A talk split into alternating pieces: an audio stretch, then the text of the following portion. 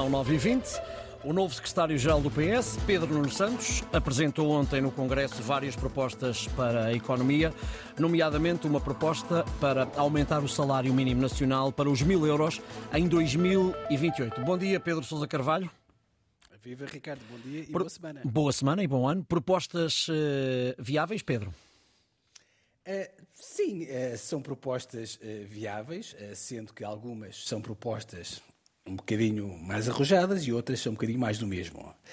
A proposta que se calhar fica mais na retina é o anúncio, como tu dizias, de que o Partido Socialista, portanto, for novamente governo, vai propor que o salário mínimo nacional atinja a fasquia redonda dos mil euros no final da próxima legislatura, ou seja, portanto, em 2028. Bom, eu acho que é um valor perfeitamente concretizável. Eh, só para termos aqui um termo de comparação, Ricardo, eh, nos últimos, portanto, quatro anos, portanto, 2021 a 2024, o salário mínimo em Portugal aumentou à média de 46 euros por ano, até chegar aos atuais 820 euros.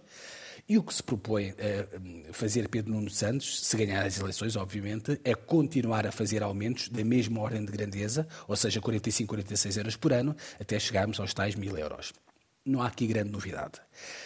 Outra proposta que o partido, ou que o novo secretário um, eh, do, do, partido, portanto, do PS, apresentou, uh, também acho que é um bocadinho mais do mesmo a proposta de diversificação das fontes de financiamento uh, da segurança social. Esta proposta, na prática, também dá continuidade àquilo que já se faz hoje em dia.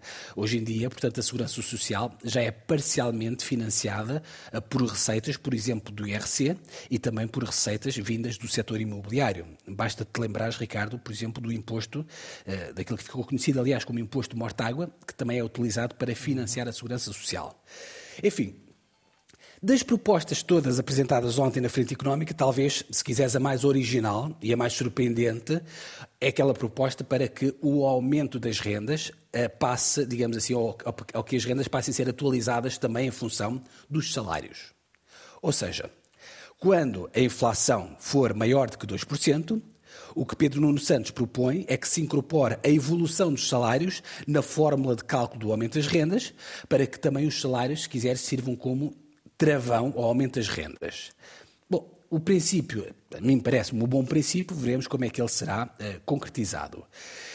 Um, mesmo para terminar, deixa-me fazer referência a uma última proposta que também achei interessante e talvez a mais corajosa de todas, Uh, o candidato, portanto, do Partido Socialista, defendeu ontem que, portanto, os apoios públicos que são dados às empresas, uh, tipo, por exemplo, os fundos comunitários, ele diz que não devem ser pagos a todas as empresas, portanto, de uma forma transversal e cega, mas apenas às empresas com atividade e capacidade para transformar a economia.